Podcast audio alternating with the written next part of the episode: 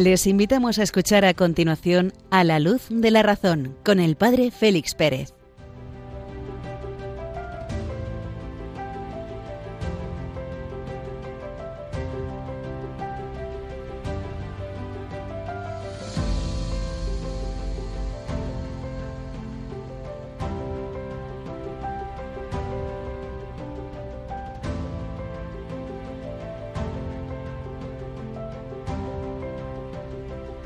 Buenas noches, queridos amigos de Radio María, cuando acabamos de estrenar este 17 de enero de 2024. Desde Béjar, en la provincia de Salamanca, recibid un cordial saludo del Padre Félix Pérez, que os acompaña en estos minutos en medio de la noche. Hoy celebra la Iglesia al gran San Antón, San Antonio Abad, el padre del monacato cristiano. Volvamos la mirada esta noche hacia Egipto. Mediado el siglo tercero, vemos una cantidad de jóvenes y no tan jóvenes huyendo de las metrópolis, huyendo de las ciudades, en busca de la soledad, en busca del silencio, en busca del desierto, soledad, silencio, desierto, como lugar como momento del encuentro con Dios. La gran lección que aprendemos de San Antón es precisamente esa, encontrar a Dios en nuestro interior y para ello silenciar nuestro exterior, volver la mirada hacia adentro. Los padres del desierto son una vez más escuela para nuestra bulliciosa vida, la de esta vida urbana de ciudad, poblada de luces, de sonidos, de colores, de ruidos. Teófilo, de santa memoria, obispo de Alejandría, vino en cierta ocasión a Escitia, el lugar donde estos monjes solitarios solían vivir. Los hermanos que estaban reunidos dijeron al abad Pambo di unas palabras al obispo para que quede edificado de este lugar. Y el anciano respondió Si no queda edificado por mi silencio, tampoco lo hará por mis palabras. Que también nosotros aprendamos a valorar en nuestra vida el silencio de la soledad que nos invita a la contemplación, a poner la mirada en las cosas importantes. Lo importante es invisible a los ojos.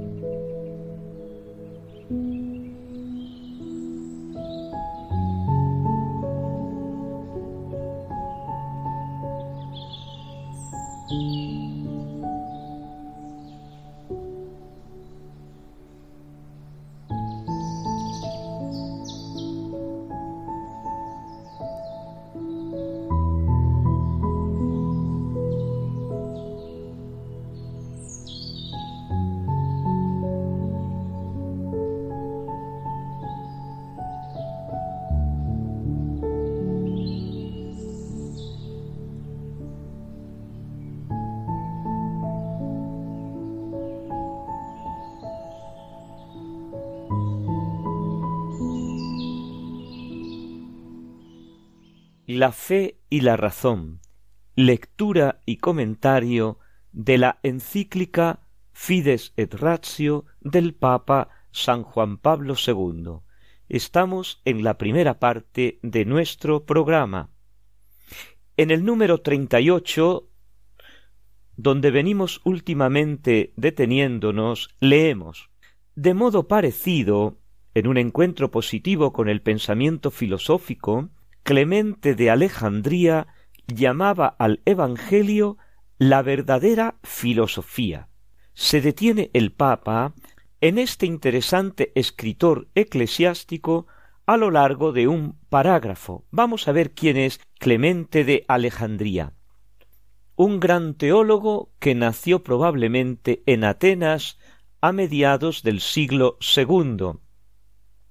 De Atenas heredó un interés notable por la filosofía, que lo convirtió en uno de los más destacados promotores del diálogo entre la fe y la razón en la tradición cristiana.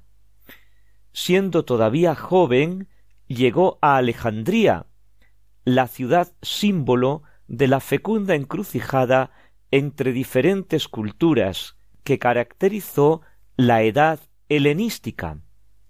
Alejandría de Egipto, la gran Alejandría, el emporio del saber de aquel momento. Allí fue discípulo de Panteno, el fundador de la escuela catequética de Alejandría, y le sucedió en la dirección de esta escuela. Numerosas fuentes atestiguan que fue ordenado sacerdote. Durante la persecución de los años 202-203 abandona la ciudad para refugiarse en la Capadocia, donde falleció hacia el año 215. De él se conservan principalmente tres obras, el Protréptico, el Pedagogo y los Strómata. Aunque al parecer no era esta la intención originaria del autor, estos escritos constituyen una auténtica trilogía destinada a acompañar eficazmente la maduración espiritual del cristiano. El pensamiento de Clemente sobre las relaciones entre la filosofía y la fe aparece en la ordenación jerárquica del saber en cinco grados, que quizá responde a un programa de estudios ensayado en la Escuela Catequística de Alejandría.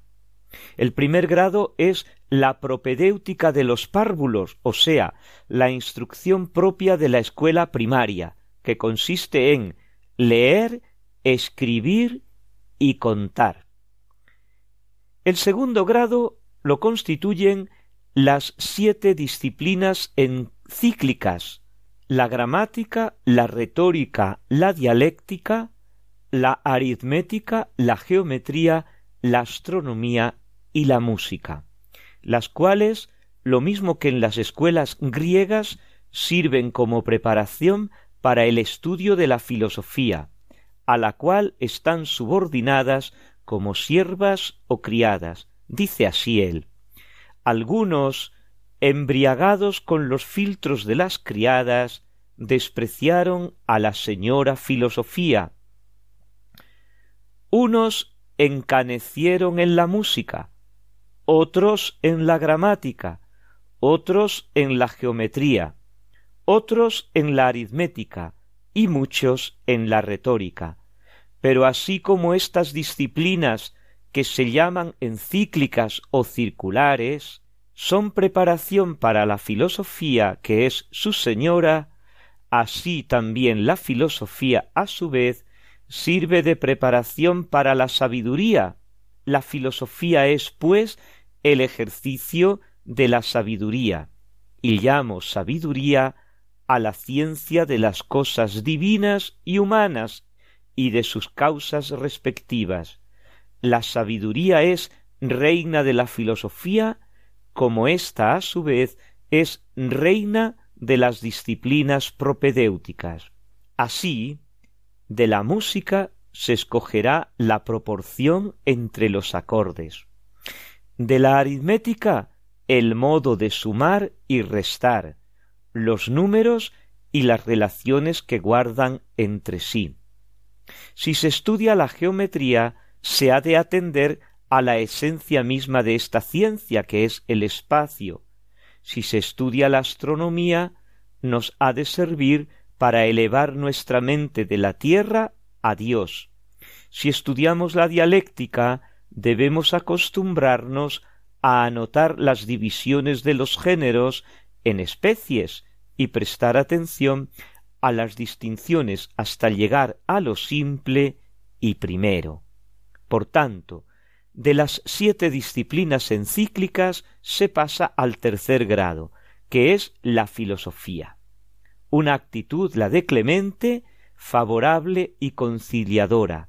No es mala la filosofía, puesto que Dios la ha querido, aunque después la haya sustituido por la fe. Su origen, el origen de la filosofía es divino, ya que procede de la iluminación del logos a los paganos por medio de los filósofos. Por esto, la fe y la filosofía no se excluyen. Pero la filosofía no es el grado supremo del saber, sino solamente una anticipación y una preparación para la fe. Consiste en la investigación de la verdad por medio de la razón. Es un conocimiento práctico de la vida, una preparación para la sabiduría y la virtud, un procedimiento para pasar de las cosas sensibles a las realidades inteligibles. Su campo es sumamente amplio. En sentido estoico, la define como la ciencia de las cosas divinas y humanas, presentes y futuras. Pero por encima de la filosofía está la sabiduría, que es un conocimiento inspirado por la fe, unido a la práctica de la piedad y una vida santa. Esta es la verdadera filosofía o noxis eclesiástica que contrapone Clemente a la noxis herética, la de los gnósticos. El protréptico, como dice la misma palabra, es una exhortación dirigida a quienes comienzan y buscan el camino de la fe, o mejor, el protréptico coincide con una persona, el Hijo de Dios Jesucristo, que exhorta a los hombres a avanzar con decisión por el camino que lleva hacia la verdad. Jesucristo es asimismo el pedagogo, es decir, el educador de aquellos que en virtud del bautismo se han convertido en hijos de Dios. Y por último, Jesucristo es también el didáscalos, es decir, el maestro que propone las enseñanzas más profundas. Estas enseñanzas se recogen precisamente en la tercera obra de Clemente, los strómata, una palabra griega que significa tapicerías. No es una composición sistemática, aborda diferentes temas fruto directo de la enseñanza habitual de Clemente, como un tapiz que va ensamblando colores, formas, dando así origen a un impresionante espacio. En su conjunto, la catequesis de Clemente acompaña paso a paso el camino del catecúmeno y del bautizado para que con las alas de la fe y de la razón, las alas de las que habla San Juan Pablo II en la introducción de esta encíclica, llegue a un conocimiento profundo de la verdad, que es Jesucristo, el Verbo de Dios. Sólo este conocimiento de la persona que es la verdad, este conocimiento es la auténtica noxis, expresión griega que significa conocimiento, inteligencia. Es el edificio construido por la razón bajo el impulso de un principio sobrenatural. La fe misma constituye la verdadera filosofía, es decir, la auténtica conversión al camino que hay que tomar en la vida. Por tanto, la auténtica noxis es un desarrollo de la fe, suscitado por Jesucristo en el alma que está unida a Él. Y esa unión del alma con Cristo le lleva a caminar por una vida santa, por la senda estrecha del Evangelio que nos conduce hasta la puerta del cielo. La puerta del cielo. Cerramos nuestros ojos y le agradecemos con esta música al Señor el habernos puesto también a nosotros en pista hacia el cielo.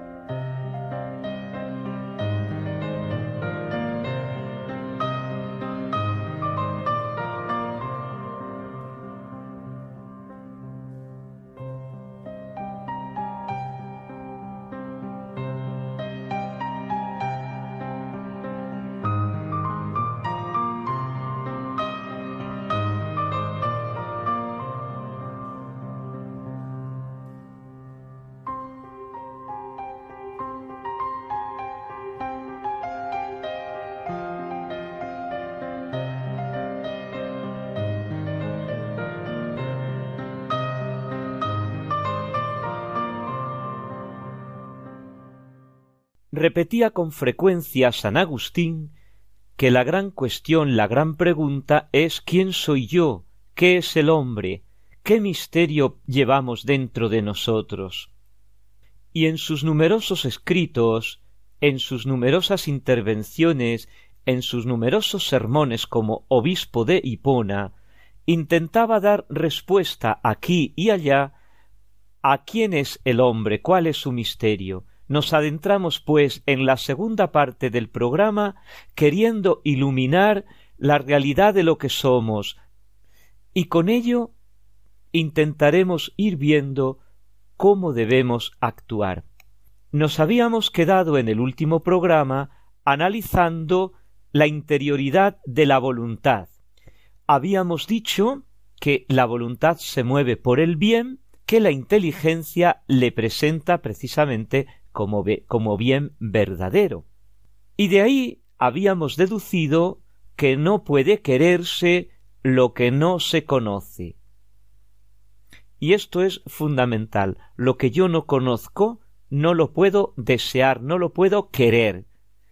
Yo si no conozco, por ejemplo, la belleza de una ciudad, no quiero, no deseo ir a visitarla o ir a vivir allí, por ejemplo.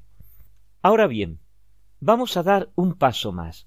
Si la voluntad tiene por objeto el bien que la inteligencia le presenta, de ello se sigue que ama necesariamente el bien puro y perfecto, el bien absoluto que constituye el fin último de la voluntad y que la inteligencia concibe como un ideal, la idea de las ideas.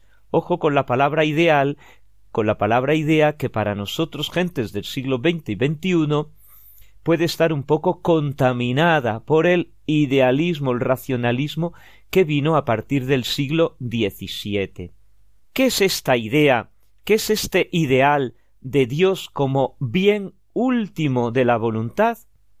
Pues es que hay en esto una necesidad de naturaleza comparable a la que determina la inteligencia a la afirmación cuando ve la evidencia de los primeros principios. ¿Esto qué es? Bueno, pues que el todo es mayor que la parte, evidentemente. Esto no puede ser blanco y negro a la vez y en el mismo sentido, evidentemente. Ese evidentemente, es decir, algo que no necesita demostración, porque ya en el mismo hecho está mostrado, no se necesita una demostrar, una demostración, porque ya está mostrado en la misma realidad es evidente. Como decimos, igual ocurre en la voluntad, pero en vez de los primeros principios, en el fin último. Y esto es muy curioso, porque los primeros principios de la inteligencia tienen correspondencia con el fin último de la voluntad, un círculo precioso, o mejor que un círculo, un arco. Y así, el fin último juega en el orden práctico de la voluntad que desea el bien el mismo papel que los primeros principios en el orden especulativo, en el de la inteligencia. Considerada en este movimiento espontáneo que resulta de su misma naturaleza, la voluntad recibe el nombre de voluntad como naturaleza. Lo llaman los clásicos voluntas ut natura, voluntad como naturaleza, lo propio de la naturaleza, y se opone a la voluntad libre, a la voluntad como libre. ¿En qué sentido? Lo vamos a ir viendo. Sólo ama los bienes particulares en virtud de este amor fundamental que la lleva hacia el bien con mayúsculas y ama estos bienes particulares en la medida en que éstos presentan un reflejo, una participación de este bien y pueden servir de medio para alcanzarlo. Estas reflexiones de Santo Tomás de Aquino son sumamente importantes, sumamente profundas y a la vez sumamente sencillas. Vamos a ir viéndolas. Solo ama los bienes particulares, la voluntad, nosotros solo amamos una cebolla, el viento, el sol, vivir en Cartagena, viajar, comprar un reloj, tener a mano un martillo, solo amamos estos bienes particulares en virtud de este amor fundamental que le lleva hacia el bien con mayúsculas, porque son instrumentos, son momentos, son ayudas para conseguir algo mucho más grande, que es, ve, lo vamos a ver, mi felicidad, mi felicidad. Y estos instrumentos, bienes particulares, momentáneos, se me presentan a mí como bienes porque participan del bien último. Es una participación del bien de Dios, de Dios creador como sumo bien, que otorga a todos los seres su impronta de bondad. Y yo, con mi inteligencia, descubro en estos seres particulares la bondad particular y con ella, con esa bondad particular, me puedo dirigir consciente o inconscientemente hacia el bien último supremo con mayúsculas que es Dios y que pueden servirme de medio para alcanzar. Hay como resuena aquí como un fondo el principio y fundamento de los ejercicios de San Ignacio de Loyola. El hombre ha sido creado para alabar, hacer reverencia y servir a Dios nuestro Señor y mediante esto salvar su alma, el bien último, el bien definitivo, el bien con mayúscula. Y las demás cosas que hay sobre la haz de la tierra le sirven al hombre en tanto en cuanto es en tanto en cuanto es la medida de la inteligencia que va sopesando la bondad mayor o menor en cada momento de los bienes particulares respecto al bien universal. Ahora bien, si queremos precisar cuál es en realidad el bien con mayúsculas, fin último de la voluntad, entramos en un problema un poco complejo y delicado, y para ello se nos ofrecen dos caminos. Uno es en cierto modo extrínseco y deductivo, que es el propio de la teología natural, de la teodicea que llaman algunos, la teología filosófica, es decir, el camino de acceso hasta la existencia y naturaleza un poco de Dios con la luz sólo de la razón. Y el otro es un camino psicológico e inductivo, que nos va a llevar curiosamente a la misma conclusión, pero por el análisis del acto voluntario, del querer mío. La teodicea, la teología natural, la teología racional que llaman algunos, la filosofía teológica que dicen otros, demuestra fácilmente que Dios es el bien, que es el fin último de toda criatura y que es amado implícitamente en todo lo que es amado. ¿Por qué? Porque es el fundamento mismo del acto de amar. Esto es cierto en general para todo ser y para todo apetito, incluso para el apetito natural inconsciente que se encuentra en los cuerpos brutos. Tú tiras, dejas que tomas, tú tomas una piedra en la mano, la dejas caer y por la ley de la gravedad la piedra va a su sitio. Pues eso es la mínima, mínima, mínima expresión del bien supremo, que cada cosa tiene su lugar natural por decisión de Dios, suma sabiduría y sumo bien, para el bien de todo el cosmos. Pues imaginemos que tienes una piedra, sujetas la mano, la sueltas y en vez de soltarla y caer hacia abajo, se viene hacia ti y te descalabra la cabeza. A ver dónde están las leyes físicas, dónde están las leyes naturales. Todo responde a un bien supremo, todo responde a un bien, llamémoslo cósmico, del cosmos, del orden. Y eso tiene como fuente a Dios suma bondad. Esto es parte de la teología natural.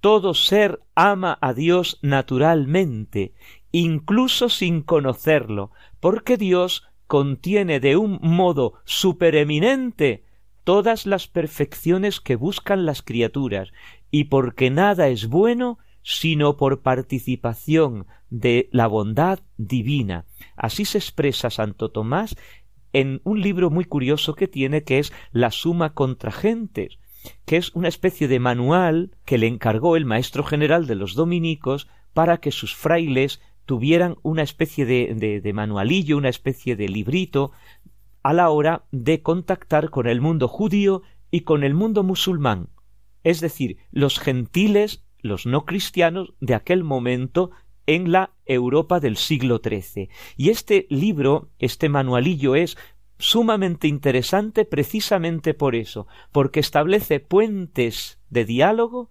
entre el cristianismo, la filosofía cristiana, y el mundo judío y el mundo musulmán, subrayando los elementos comunes y los elementos no comunes. Ahí es donde nos dice Santo Tomás que todo ser, por el hecho de existir, ama a Dios naturalmente, desea naturalmente la fuente de su ser, que es Dios. Todo ser, por el hecho de existir, brama desde dentro de su ser el unirse a Dios. Esto es una idea muy bonita que Santo Tomás toma de sus fuentes eh, neoplatónicas, de los escritos del pseudo Dionisio en concreto. Y esto es cierto en particular para el hombre y para su apetito específico que es la voluntad. En todo lo que ama el hombre, en el fondo es a Dios a quien ama. En todo lo que ama el hombre, en el fondo es a Dios a quien ama. Pero podemos decir, ya sí, pero es que hay muchos hombres que no conocen a Dios o que le rechazan. ¿Cómo pueden querer lo que no conocen o lo que rechazan?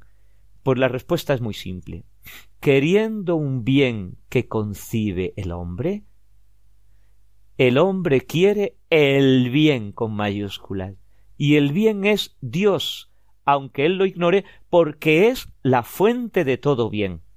Despertada por la representación de un bien que puede ser una simple manzana, o que puede ser tomar el autobús para ir a un sitio y ahorrarme un tiempo que no tengo, y con más razón por la concepción del bien supremo, la voluntad tiende realmente pero implícitamente hacia Dios siempre, siempre. Y cuando hay, hay algo que rechina el que es el mal, como una especie de ventanuco que aparece de oscuridad, tendremos que analizar en, en programas posteriores precisamente qué es ese mal que aparece. Bueno, pues por este camino, por el camino de la teodicea, de la teología racional, podemos llegar a comprender el misterio insondable del bien último, pero también en el análisis que podemos hacer de nuestra vida concreta, de un acto de querer natural. La lógica interna de nuestro desear, de nuestro querer, muestra que tiene a Dios por fin último. El hombre busca naturalmente la felicidad. El hombre busca naturalmente la felicidad.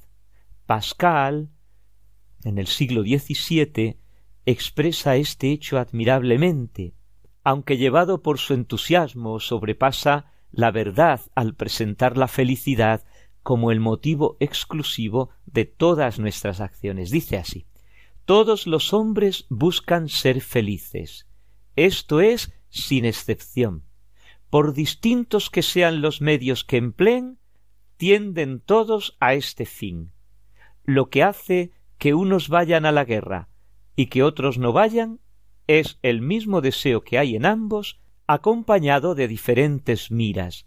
La voluntad nunca anda un paso que no sea hacia este objeto. Este es el motivo de todas las acciones de todos los hombres, la felicidad. Y efectivamente, con este pensamiento de Pascal, todos los hombres buscan ser felices, nos podemos quedar aquí. Hemos visto, por el camino de la teodicea y por el camino del acto humano concreto, que el hombre sí o sí va buscando la felicidad, el bien que se escriben con mayúsculas y que se identifican con Dios, fin último de todo el universo, fin último de todo el cosmos, fin último de cada una de nuestras vidas. Gracias, Señor, una vez más por ser como eres y por habernos creado a tu imagen y semejanza. Unos momentos musicales aprovechamos para agradecerle al Señor esta maravilla.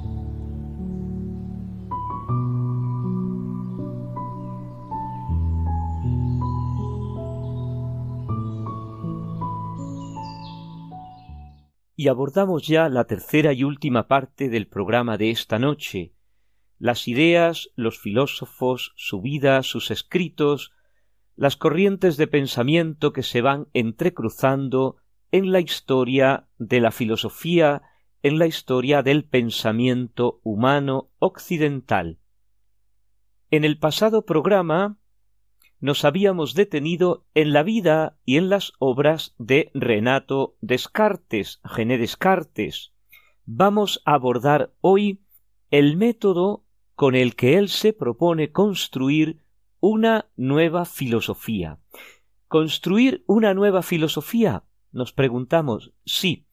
Este va a ser el que podemos llamar complejo adamítico, complejo de Adán, Adán nuestro primer padre, en la generación humana, a partir del cual comienza todo, pues en la modernidad suele haber bastantes Adames, gentes, filósofos o personajes de otros ámbitos, de otras áreas, de la política, de la sociedad, que se creen que a partir de ellos comienza todo y que todo lo anterior no tiene valor.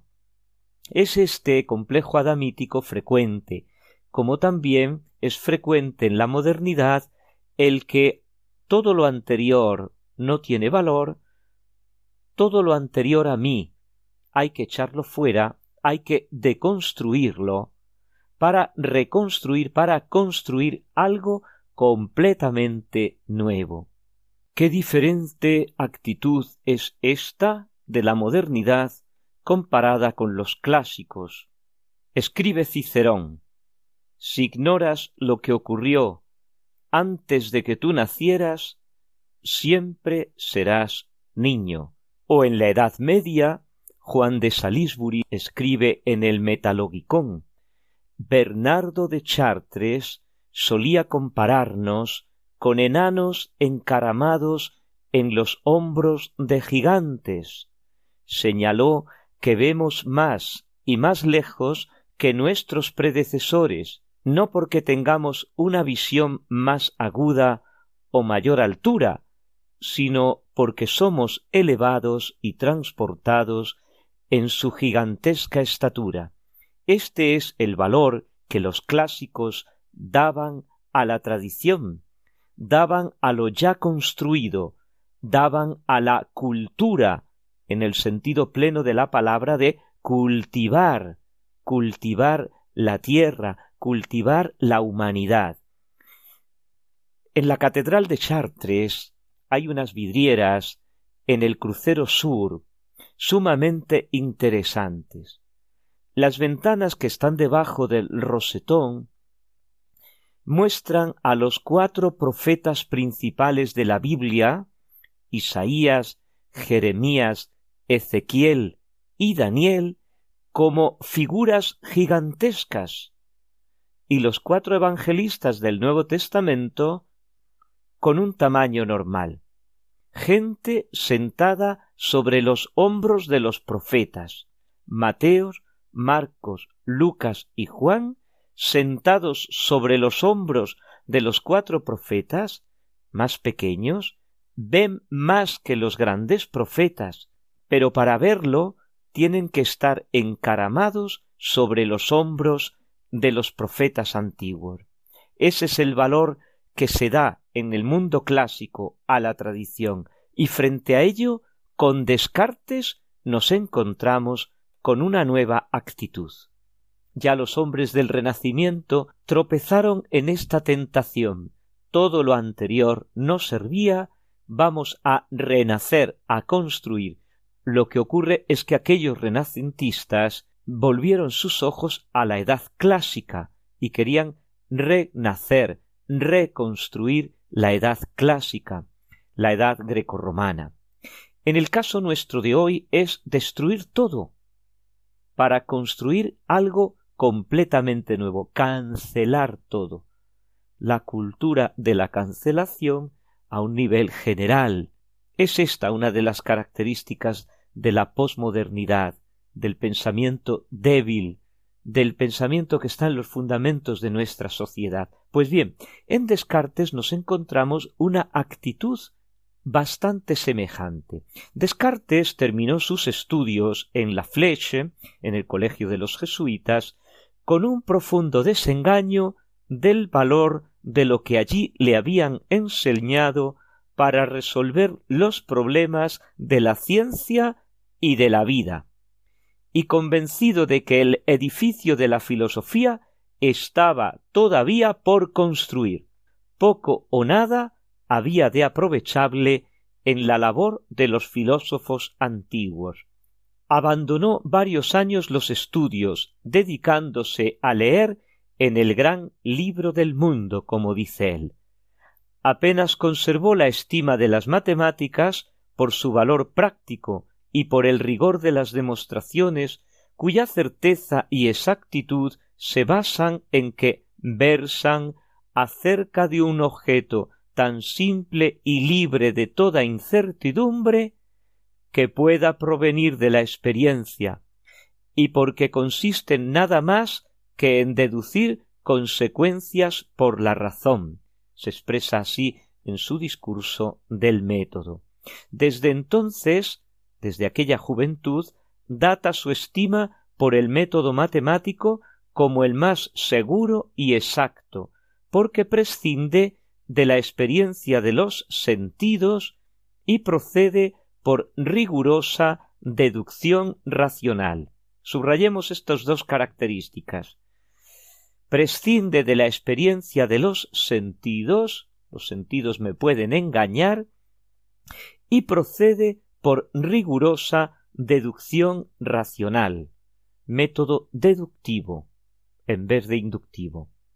Su primer proyecto fue el de una ciencia general matemática, pero restringida a las ciencias de la cantidad continua y discreta.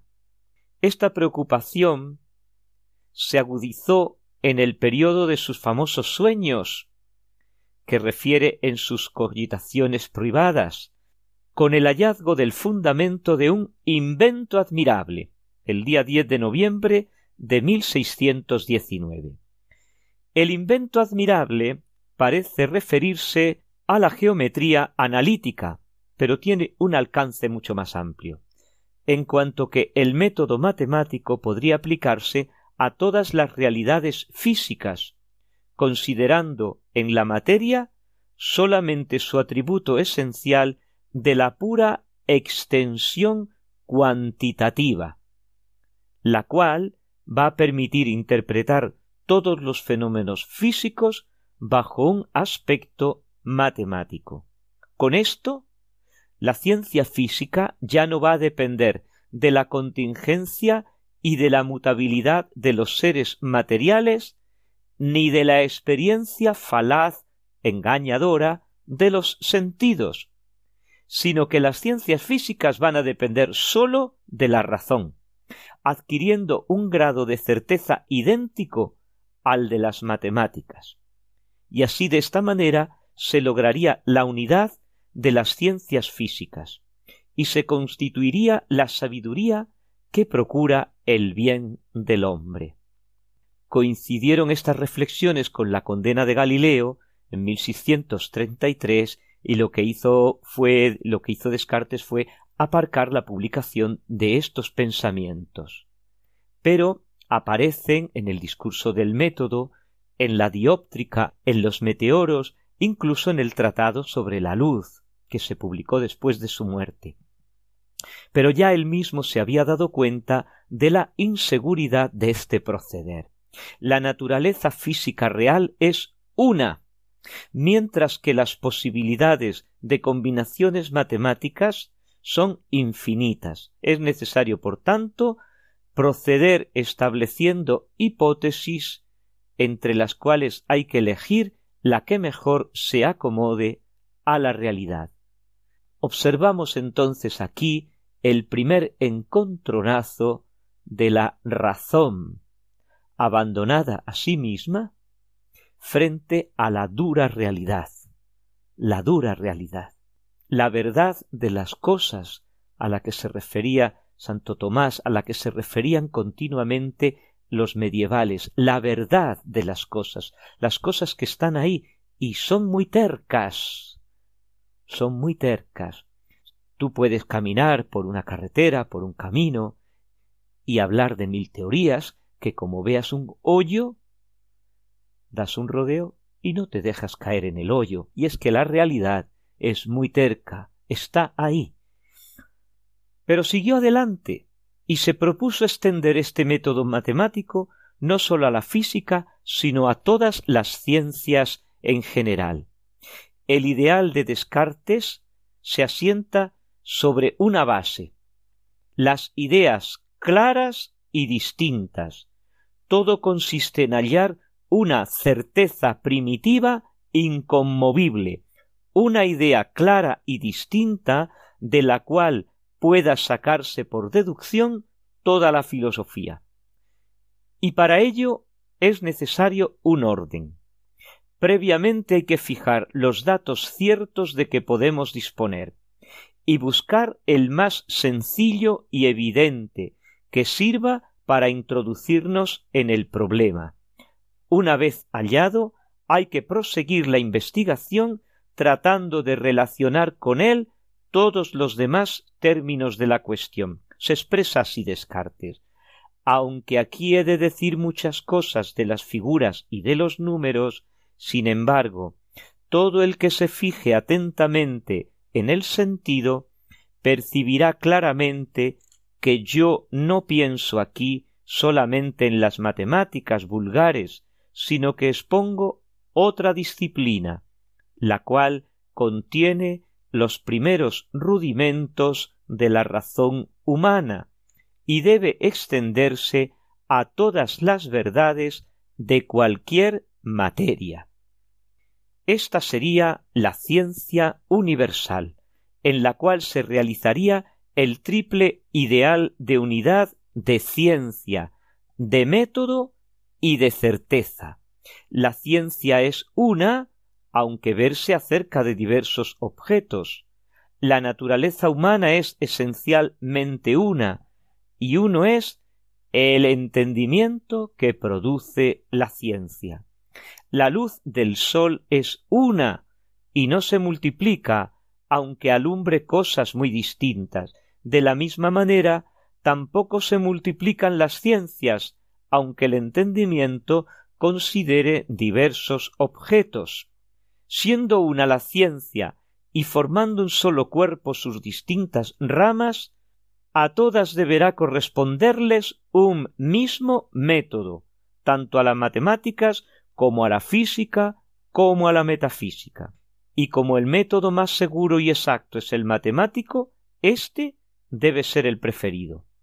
Bastará con hallar en cada rama del saber una o unas pocas ideas evidentes, ciertas, claras y distintas para deducir de ellas todas las demás verdades, aplicando rigurosamente ese método, procediendo así por axiomas, por teoremas, por demostraciones, por corolarios. Ahora bien, si la ciencia es una y si a todas sus partes puede aplicarse el mismo método con el mismo rigor, el resultado va a ser una certeza absoluta, tanto en la física como en la metafísica como en la moral. Para ello bastará seguir un procedimiento fácil, partiendo de unas cuantas proposiciones claras y distintas y siguiendo un encadenamiento ordenado y riguroso hasta llegar a las más alejadas y difíciles. Toda la razón del método cartesiano estriba en su concepto de la realidad y de la ciencia. Y el método, como indica la misma palabra, o filosofía primera, método es una palabra que significa caminar a través de un camino, a través de una senda. Bueno, pues el método es un camino para llegar a un fin. ¿Y cuál es el fin al que se dirige Descartes con este método? De este método es del que debió hablar al cardenal Pedro de Buril, su buen amigo, confidente, el cual le hizo ver su responsabilidad como cristiano y su obligación de emplearlo en la misión de demostrar las verdades fundamentales de la fe, la existencia de Dios, la inmortalidad del alma contra aquellos libertinos. A esto obedece el Tratado de la Divinidad, que por aquellos tiempos comenzó a redactar. Sin embargo, en ese tiempo todavía no estaba maduro en su pensamiento. Y es sobre todo a partir del discurso del método donde aparecen los temas que va a repetir, con escasas variaciones, en las meditaciones cartesianas en los principios de filosofía. La duda metódica, el cogito ergo sum, las clases de ideas, las ideas innatas, la idea de Dios, la prueba de la existencia de Dios por su idea en nosotros, el argumento ontológico, los atributos divinos, la libertad de Dios, la creación, la noción de esencia, la identidad de materia y extensión, el mecanicismo físico y biológico. El pensamiento cartesiano, a partir del discurso del método, se mueve en un reducido círculo de ideas fijas que repite incesantemente en todos sus tratados. Descartes da muestra así de una desmedida conciencia de seguridad en la eficacia de su método, o quién sabe si un poco de ironía, en el hecho de haber dedicado sus meditaciones a los más sabios filósofos y teólogos de la Sorbona, la Universidad de París, los cuales poco nuevo ni aprovechable podrían hallar en aquellas disquisiciones teológicas, aunque es posible que abrigara alguna esperanza de convencerlos. Ya ha descubierto Descartes su método y ahora se propone construir desde los cimientos una nueva filosofía. Unos momentos musicales y ya solo nos queda despedir el programa por esta noche.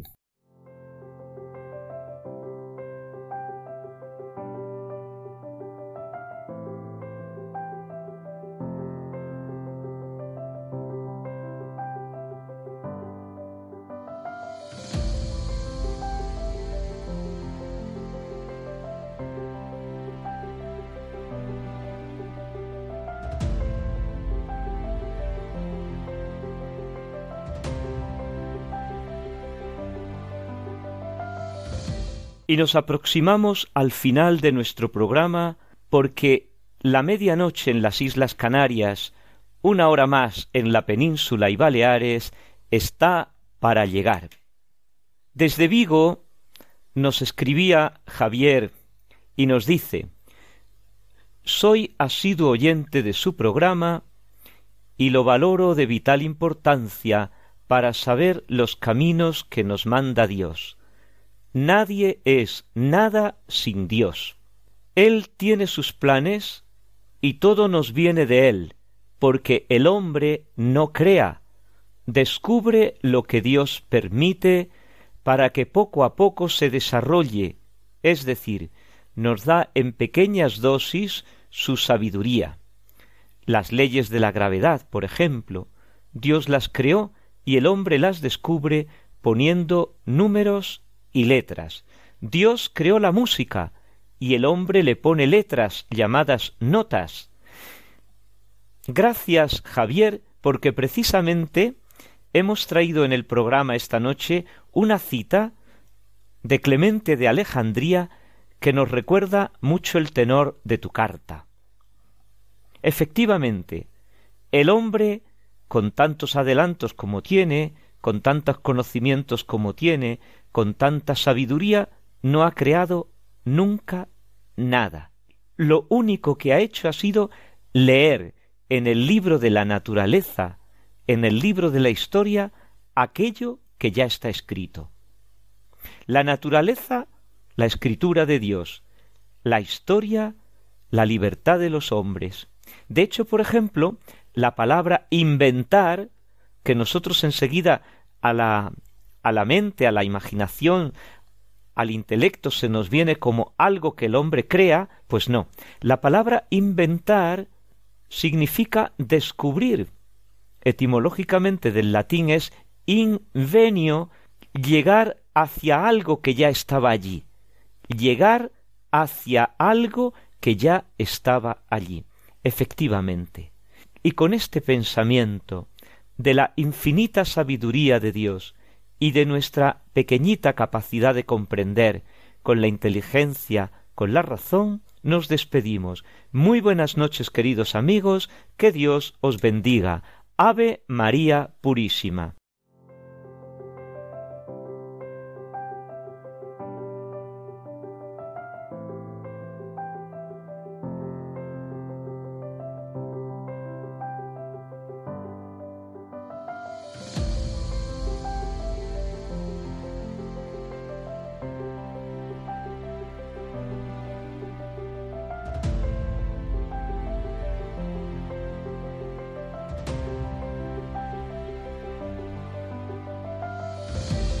Han escuchado en Radio María A la Luz de la Razón con el Padre Félix Pérez.